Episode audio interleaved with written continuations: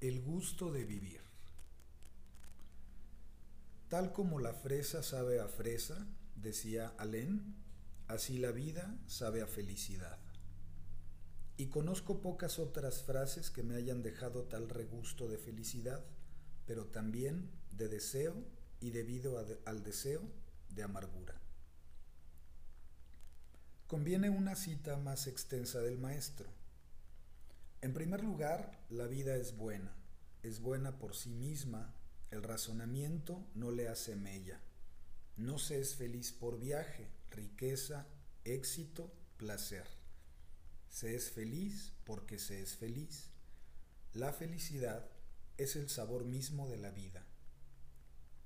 Tal como la fresa sabe a fresa, así la vida sabe a felicidad. El sol es bueno, la lluvia es buena. Todo ruido es música. Ver, oír, oler, gustar, tocar, toda una seguidilla de felicidades. Incluso las penas, incluso los dolores, incluso el cansancio tiene sabor a vida. Existir es bueno, no mejor que otra cosa, pues existir es todo y no existir es nada. Si así no fuera, ningún viviente duraría, ningún ser vivo nacería. Pensad que un color es una alegría para los ojos. Actuar es una alegría. Percibir también lo es y es la misma. No estamos condenados a vivir, vivimos ávidamente. Queremos ver, tocar, jugar, queremos desplegar el mundo todo ser viviente es como un paseante matutino. Ver es querer ver. Vivir es querer vivir. Toda vida es un canto de alegría. Solo es un pequeño artículo, uno de sus innumerables propos, como decía Alén, publicados a lo largo de los años en un periódico de provincia en Rouen. Este es de mayo de 1909 y envidio a los lectores que leían este tipo de noticias con el desayuno, que sabían de la felicidad al mismo tiempo que del mundo, la vida, la maravilla de vivir, al mismo tiempo que de las desgracias de la historia o de las vicisitudes de la economía. Varios han debido recortar este artículo, guardarlo cuidadosamente con los demás en un cajón, en un cuaderno, algo más felices de repente, un poco más libres, algo más orgullosos de ser hombres, un poco más sabios, y después han debido marcharse a su trabajo con el paso más firme, quizá canturreando, otra vez gallardos, erguidos, con una pizca más de alegría y de coraje, con algún pensamiento en el corazón. ¿Optimismo fácil, ingenuo, ciego? No creo. Olvidé decir que este artículo se escribió acerca de un suceso que acababa de ocurrir, el suicidio de un adolescente, y que esto, este horror, había que pensarlo, comprenderlo, superarlo.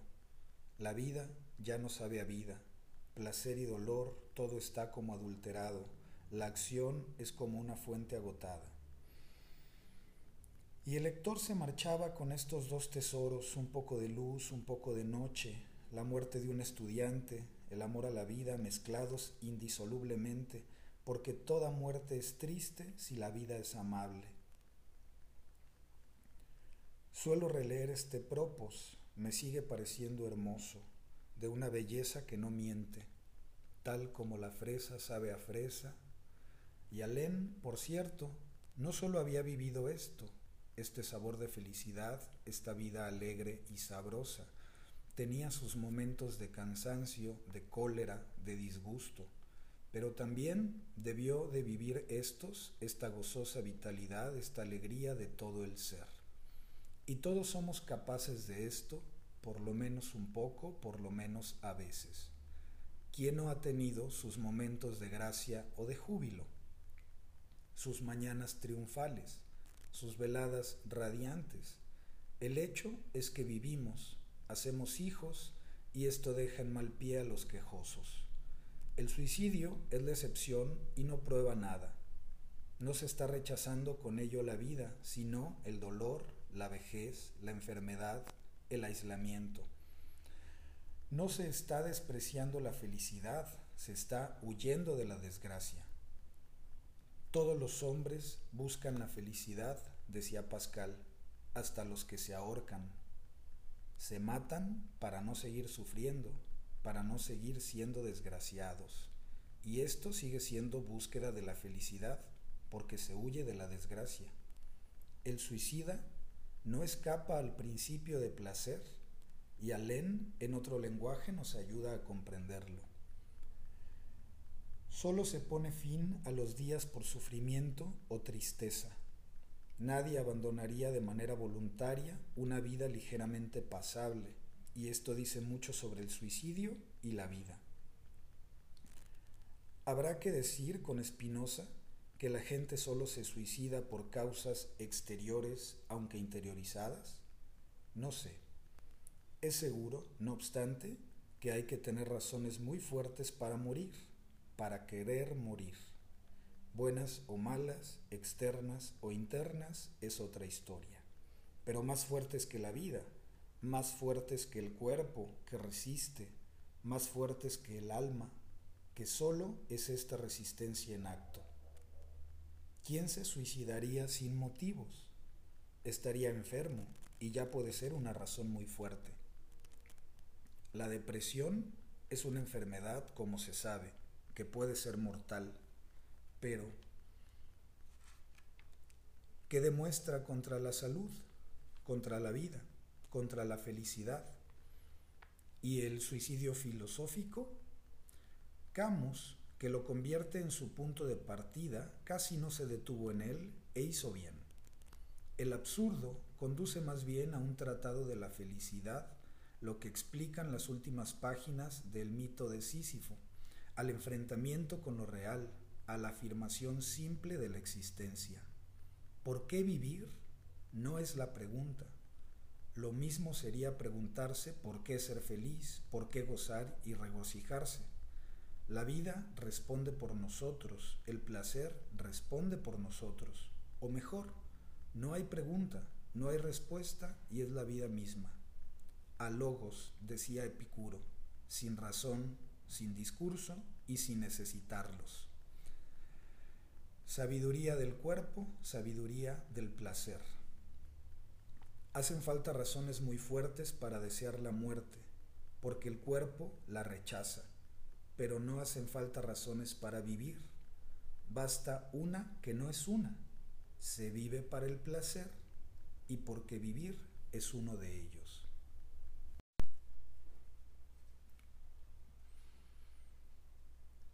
Pero, ¿por qué entonces vivimos tan poco, tan mal? ¿Por qué esta tristeza tan frecuente, este desagrado, este hastío, esta amargura? Puede variar de individuo en individuo y en efecto varía, gustos y colores. No quisiera convertir en sistema mi temperamento. ¿Quién se escoge a sí mismo? ¿En qué sentido en estas materias se puede pretender la razón? El cuerpo manda, quizás, o la infancia, o el inconsciente, o el azar de los encuentros y de los duelos, pero por ello hay que renunciar a pensar? Ocurre que me gustan poco las fresas y que la cerveza me alegra mucho más, y no tanto por el alcohol. Hoy se fabrican algunas que no tienen y que sin embargo me agradan. La cerveza con gusto a muerto, la cerveza con gusto a lo real.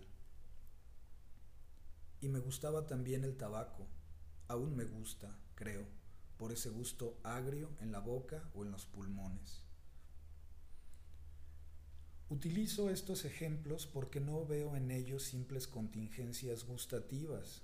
Quizás allí se juega una verdad o se busca en esos sabores amargos. ¿Acaso Lucrecio no comparaba la verdad con un brebaje demasiado amargo que primero había que disimular para no espantar al ignorante endulzando el borde de la copa con una miel rubia y azucarada? Así hacen los médicos, explica, para que los niños traguen las medicinas.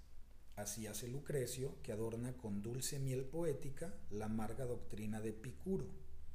Hay que entender que solo somos niños, que la amargura desaparece en el sabio, quizá, pero en el poeta nada, y en el filósofo casi. Desdeñó la miel y terminó por amar esa amargura, por la cual la verdad, para quien no es ni ignorante ni sabio, se anuncia, se da, se gusta. La verdad, ¿qué verdad? La de vivir y morir. Es la misma porque solo los vivientes mueren y porque todos mueren. El razonamiento nada aporta.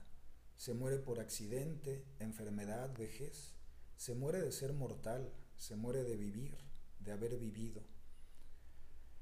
La muerte o la angustia de la muerte o la certidumbre de la muerte es el sabor mismo de la vida, su amargura esencial. Como la cerveza sabe a cerveza, así la vida sabe a muerte. Entonces, fresa o cerveza, dicha o amargura, ¿hay que elegir? ¿Se puede? ¿Se debe? Me parece más bien que hay que aprender a amar a las dos en su diferencia, en su contraste, y sin duda, Alén no me contradiría. Filósofo trágico, ¿quién puede no serlo si está sin Dios y sin ilusiones? Así, dice de George Sand a quien admira. George Sand, por su propia vida, mediocre, deformada, fallida, como toda vida, ese regusto a fracaso en toda existencia, ese gusto a muerte en todo lo que vive.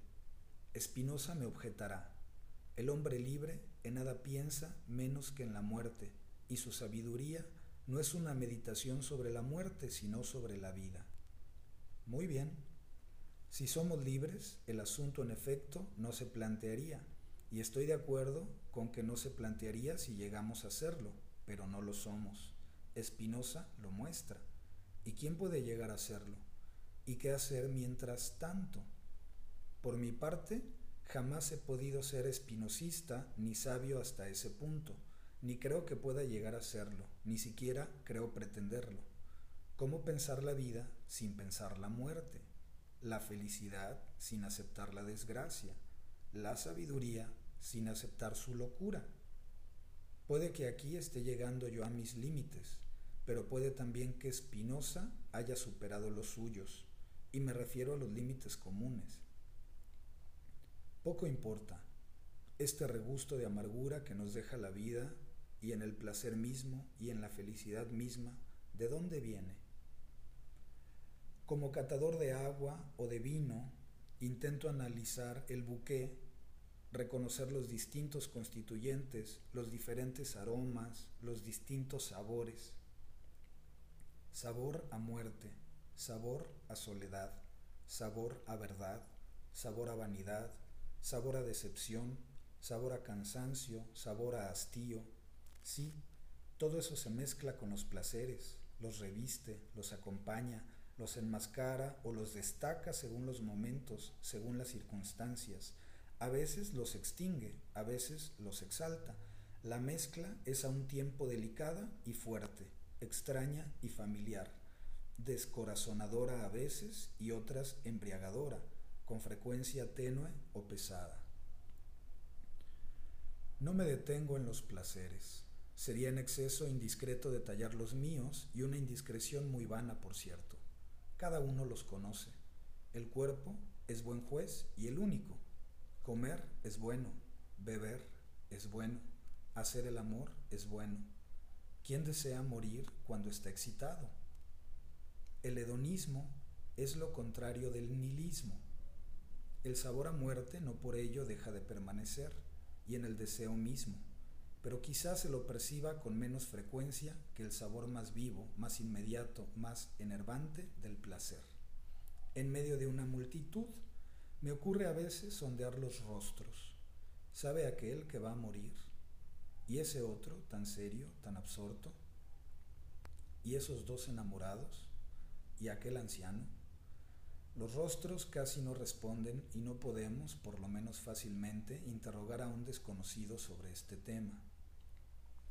Algunos de mis amigos, incluso inteligentes, me aseguran que nunca piensan en la muerte, o que lo hacen algunas veces por año a lo sumo, y acerca de sentir su sabor. Otros, como yo, piensan en ello todos los días y casi cada hora de cada día. Este sabor es lo que mejor conocemos, y qué exóticas nos parecen las fresas a su lado. ¿Miedo? No demasiado me parece. Pero este sabor a nada sobre todas las cosas, este sombrío alcance del perecer, no se muere una vez al cabo para terminar, se muere todos los días, en cada instante de cada día. El niño que yo era está muerto en el adulto que soy. El que era ayer está muerto hoy. O si en mí sobreviven, solo es en tanto en cuanto yo lo sobrevivo. Cada uno transporta consigo su cadáver y los viejos amores nunca volverán. La vida es desgarradora porque muere, porque no cesa de morir, allí, ante nosotros, en nosotros, y el tiempo es ese desgarro, esa muerte en nosotros que avanza, que excava, que espera, que amenaza. Hay que pensar en ello, hay que olvidarlo. Cuestión de sensibilidad, creo, más que de doctrina. Hay quienes prefieren el cantar de los cantares, que allí se sienten en casa, que allí se reconocen, que allí se expanden. Y hay también los que prefieren el eclesiastés, y soy de estos, por cierto. Después de lo cual cada uno inventa la doctrina que necesita. El eclesiastés es un libro epicúreo, observa tranquilamente Marcel Conch, y estoy más o menos de acuerdo. Por eso le gustaba tanto a Montaigne. Quizá por eso me gusta tanto pero finalmente Epicuro no lo leyó, ni su autor leyó a Epicuro. La muerte manda, la vida manda y basta. Hay que vivir la propia vida antes de pensarla, decía Delbos, y solo se piensa la vida que se ha vivido. ¿Manda el mundo? Sin duda, pero cada uno tiene el suyo o por lo menos su manera de habitarlo. Este frescor luminoso de la mañana, de esta mañana, este amigo que canta, este niño que juega, este calor en el pecho, se diría una felicidad, este amor, esta dulzura, esta lentitud. No se sabe si hay que reír o llorar, o mejor, lo uno y lo otro estarían fuera de lugar y uno calla, y la vida está allí, simple y difícil, y continua, simple y difícil, y continúa, y muere, y la vida es esa muerte de instante en instante que se niega y se perpetúa, que se supera, que se inventa y se olvida, que nos lleva y nos arrastra.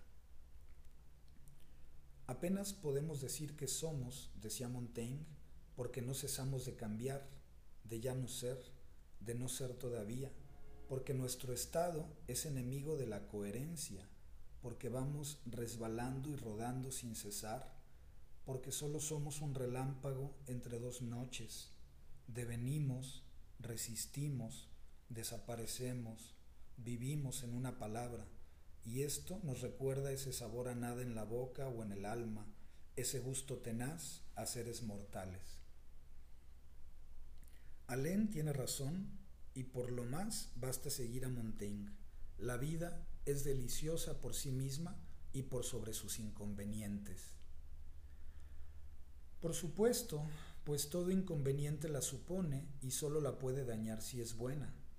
¿Y quién mejor que Montaigne supo amar la vida como es, con sus dificultades, con sus contradicciones, con sus más o sus menos y aprobarla? La vida, escribía, es un movimiento material y corporal, acción imperfecta de su propia esencia y desordenada. Me dedico a servirla tal cual es.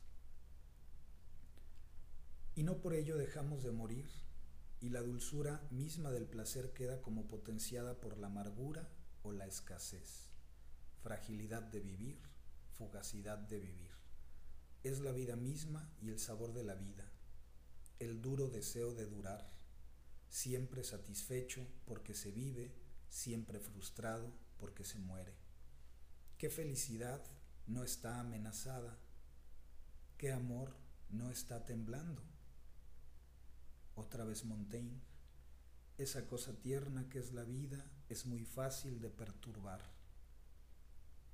Pero ¿quién renunciaría por ello a la felicidad, al amor, a la vida? Lo contrario, más bien lo verdadero, como nos recuerda Guide, buen lector de Montaigne, un pensamiento no demasiado constante sobre la muerte no ha concedido bastante precio al menor instante de tu vida. Esta frase, con su torpeza rebuscada o fingida, con su simplicidad, con su verdad, es quizá la primera que he admirado absolutamente. Me acompaña desde la adolescencia, me esclarece, me alimenta. Este amargor siempre. Vivir es morir, y la vida solo es más bella por llevar en sí a la muerte amarga. Y después hay la soledad.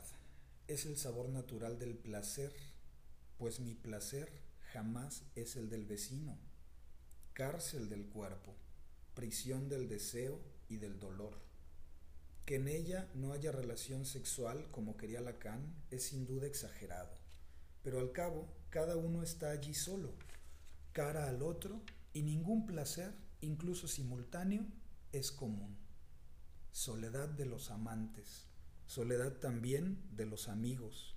Se pasean juntos y les separa el mismo universo que los contiene. ¿Ves aquella luz, esa transparencia, ese reflejo dorado en lontananza? Sí, pero es otra mirada, otra sensación, otra nostalgia. Y esa súbita emoción al escuchar a Mozart, soledad del arte, hay también una soledad del dolor y es la misma. Soledad de vivir, soledad de morir, soledad, finitud. Nada puede allí la amistad y además se tiene tan pocos amigos, se querría ser más amado, lo que solo confirma que de amor, de amor puro, uno es muy poco capaz. Soledad del amor, del amor inmenso que se espera, de aquel que se quisiera dar, pero el amor no se da ni se posee. El amor es una pérdida y esta pérdida, esta muy pura pérdida de amar, es la única riqueza, como una luz en el mundo, como una pobreza radiante, como una joya de alegría y de dulzura en la infinita soledad de los vivientes. Y la decepción. De allí partí y se puede consultar mis libros que es decepcionante, siempre decepcionante, es lo que la vida nos enseña con mayor claridad. No, por cierto, que en ella no haya ni gozos ni placeres, pero no los que se esperaba, o no del mismo modo. Tampoco cuando están allí conceden la misma dicha que se esperaba cuando no estaban allí, cuando nos faltaban. Qué feliz sería sí, se dice, pero ningún sí es real, ni ninguna felicidad. De allí esos regustos agrios, a menudo esas flatulencias del corazón o del alma, como una náusea vaga. Releed los poemas de amor que escribisteis antaño o que os enviaban, y releed también los discursos de nuestros políticos e incluso las obras maestras de nuestros escritores. Pensad en vuestra juventud soñadora, en todos esos sueños y proyectos.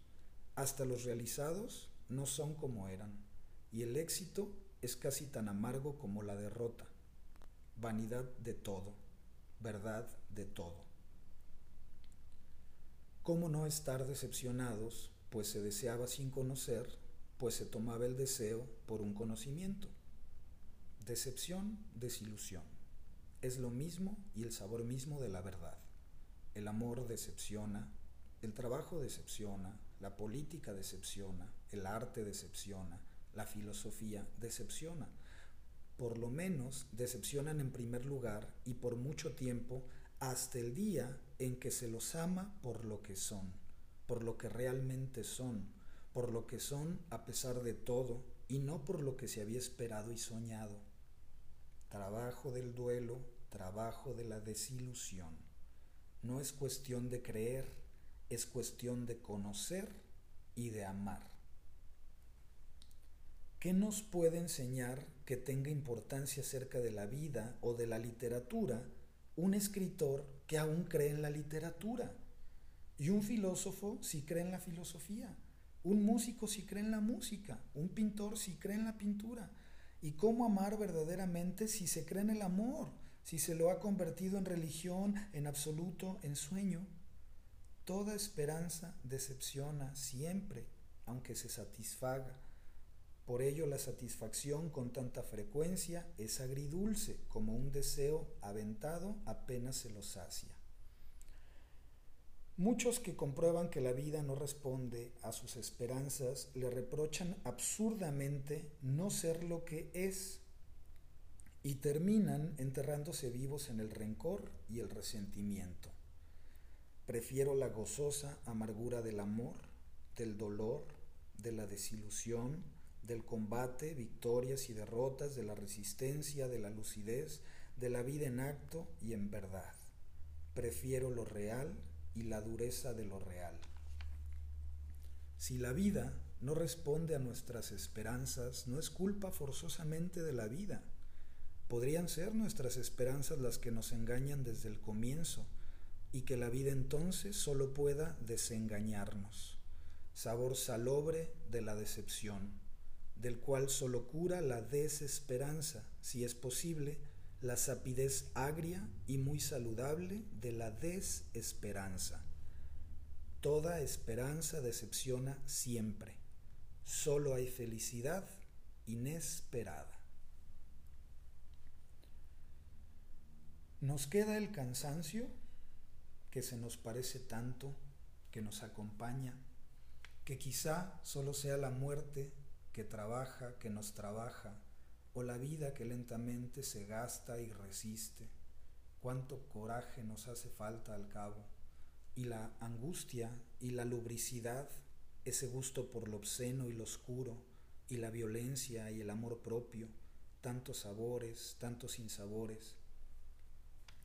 Llego al final de estas páginas y tengo la sensación de apenas haber esbozado lo esencial, que amarga, efímera la vida misma.